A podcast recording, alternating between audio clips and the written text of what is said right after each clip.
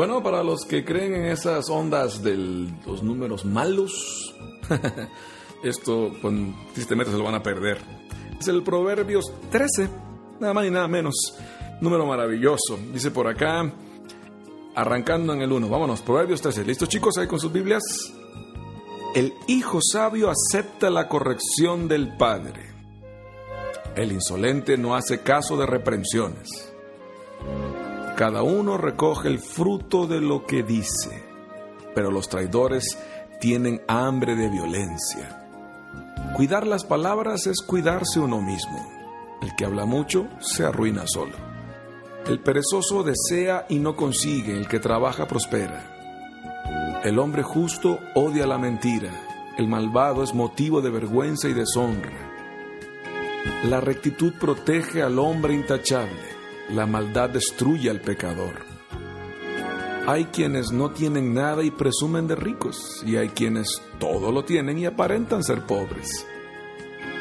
La riqueza del rico le salva la vida, el pobre jamás escucha amenazas. Los justos son como una luz brillante, los malvados como una lámpara que se apaga. El orgullo solo provoca peleas, la sabiduría está con los humildes. La riqueza ilusoria disminuye, el que la junta poco a poco la aumentará. Esperanza frustrada, corazón afligido, pero el deseo cumplido es como un árbol de vida. El que desatiende una orden lo lamentará, el que respeta el mandato será recompensado. La enseñanza del sabio es fuente de vida y libra de los lazos de la muerte. El buen juicio se gana el aprecio, pero los traidores marchan a su ruina. El que es prudente actúa con inteligencia, pero el necio hace gala de su necedad. El mensajero malvado acarrea problemas, pero el mensajero fiel los alivia. Pobreza y deshonra tendrán quien desprecia el consejo, grandes honores quien atiende la corrección. El deseo cumplido es causa de alegría, los necios no soportan alejarse del mal.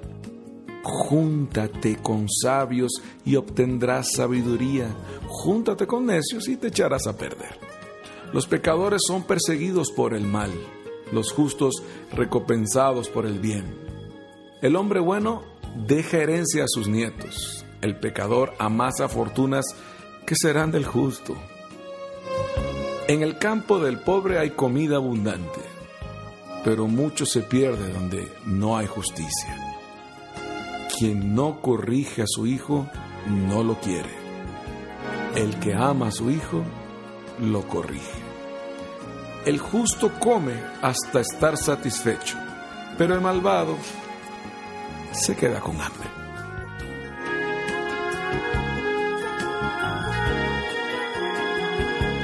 Bien, del Maranata 5, nada menos. Quiero lavarte 5. Es esta canción que se llama Maranata, justamente. Es uno de los coritos más graciosos y bonitos de aquella época. Bueno, voy con lo que tenemos que conversar acá el 1. El hijo sabio acepta la corrección del padre. Ya lo leíamos en otro, ¿eh? que el hijo sabio alegra. Ahora se aclara que escucha. Alegra porque escucha. Y deja claro que el que no escucha es un insolente. Eso es fuerte. ¿eh? Cuidar las palabras, dice el 3, es cuidarse a uno mismo. Bien dice el refrán que el hombre es dueño de su silencio. Una vez más te la paso al costo. ¿eh? Vigila tu boca y protegerás tu vida. No se trata de que no hables, sino de que sepas cuándo y qué decir, aparte de todo. 6. La rectitud protege al hombre intachable. La rectitud protege al hombre intachable. No es una práctica nada más, es un arma. Es un arma. Es la justicia la que te va a cuidar. Entonces camina por ahí. Hay quienes no tienen nada y presumen de ricos, y hay quienes tienen todo y aparentan ser pobres. Cada uno lo hace, créanme, por puro mecanismo de defensa a la larga. Venga, tú disfrutas lo que tienes. Deja que Dios te siga dando si es su voluntad Pero no dependas de eso. Aquí lo que estamos diciendo es que hay unos que simplemente no, no lo van a presumir, porque eso no es más para ellos, ni, ni hace más de ellos, y otros que dependen de esto para poder ser. Rico no es el que tiene más, es el que menos necesita. De hecho, el 11 dice, la riqueza ilusoria disminuye. La riqueza adquirida de golpe no dura, pero el que junta poco a poco la acrecienta, la aumenta. Esto no se aprende en cabeza ajena, ¿eh? es un hecho. Pero si alguna vez tienen tiempo de ver película o leer, pues léanse lo que llaman, o búsquenlo aquí en internet, la famosa maldición de la lotería. Hay gente a la que le llega de momento a otro un montón de dinero, por ponerle un nombre así práctico, pero otras que estés capacitado para una cosa así. No es tener más lo que te hace más feliz, es ir haciendo. Algo que los jóvenes, tú, mi querido joven que estás escuchando, tienes que saberlo vivir, es esto. Es ir haciendo lo que va a darle valor a lo que tienes si llegó como si fuera cosa evaporada, igual se va a evaporar. Años pasamos mucho en entender a algunos jóvenes esto, ¿no? Cuando llegas a casa de una persona que tiene una casa bonita, una casa agradable, una casa buena, por decirlo así, una casa grande también, que eso impresiona mucho, este, no te vayas con la finta de decir, ¡ay, cuánta lana debe tener! Esa es una frase muy pobre. Evidentemente, si estamos hablando de alguien que ha hecho la lana de mala forma, pues a la primera lo vas a notar porque el mal gusto va a estar por todas partes. Pero si hablamos de alguien que ha construido su, trabajo aquí en la tierra y que Dios ha bendecido en esa línea, entonces no confunda la riqueza con la buena administración. ¿eh? Eso es muy pobre y es muy de bajo nivel. Seguimos. El 12. Esperanza frustrada, corazón afligido, pero el deseo cumplido es como un árbol de vida. Deja que tu vida sea un árbol de vida para que Dios y de paso tus propios deseos lleguen a ser totalmente reales. El deseo que se colma es un árbol de vida, también dice la versión Jerusalén. 16. El que es prudente actúa con inteligencia, pero el necio hace gala de su necedad siguen siendo primas hermanas como al principio. ¿eh? El hombre prudente sabe bien lo que hace. ¿Por qué? Porque se la pensó y la va pensando en lo que camina. El necio presume pura estupidez. Es guerra interna en tu corazón, mi querido joven. No la pierdas. Seguimos. En el 19 dice una vez más, es algo que vamos, hemos visto recurrentemente ya, deseo cumplido es deleite para el alma. Bueno, una vez más, Salmo 37.4, deleita en el Señor, deleítate en el Señor, Él sabrá perfectamente cuáles deseos de tu corazón se deben cumplir, porque no todos son los buenos, ¿eh? 20, este es de contagio.